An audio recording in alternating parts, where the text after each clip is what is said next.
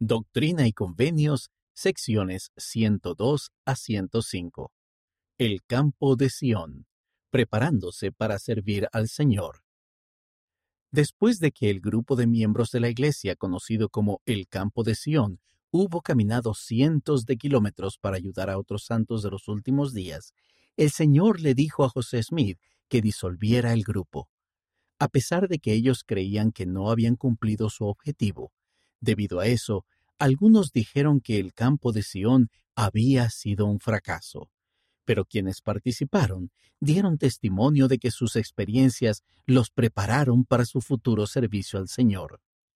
Durante la larga travesía, algunos de los miembros del campo se quejaron y hablaron en contra del profeta José, pero otros fueron fieles a él y aprendieron paciencia y obediencia. Febrero de 1834. José Smith recibió una revelación de buscar al menos 100 personas que fueran a Missouri y ayudaran a los santos a recuperar sus tierras en el condado de Jackson.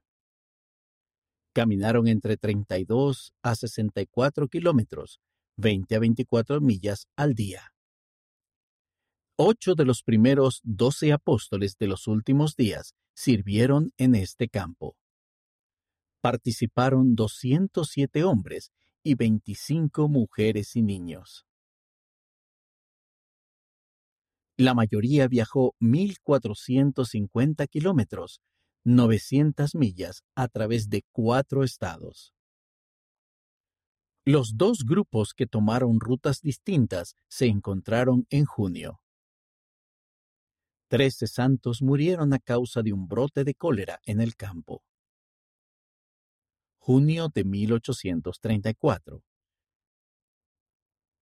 Todos los primeros setentas de los últimos días fueron miembros del campo. El profeta José recibió una revelación en la que se aceptaba la ofrenda de los miembros del campo de Sión, y éste se disolvió. Análisis. ¿Qué creen que significa redimir a Sión? Véase Doctrina y Convenios, sección 103, versículo 15.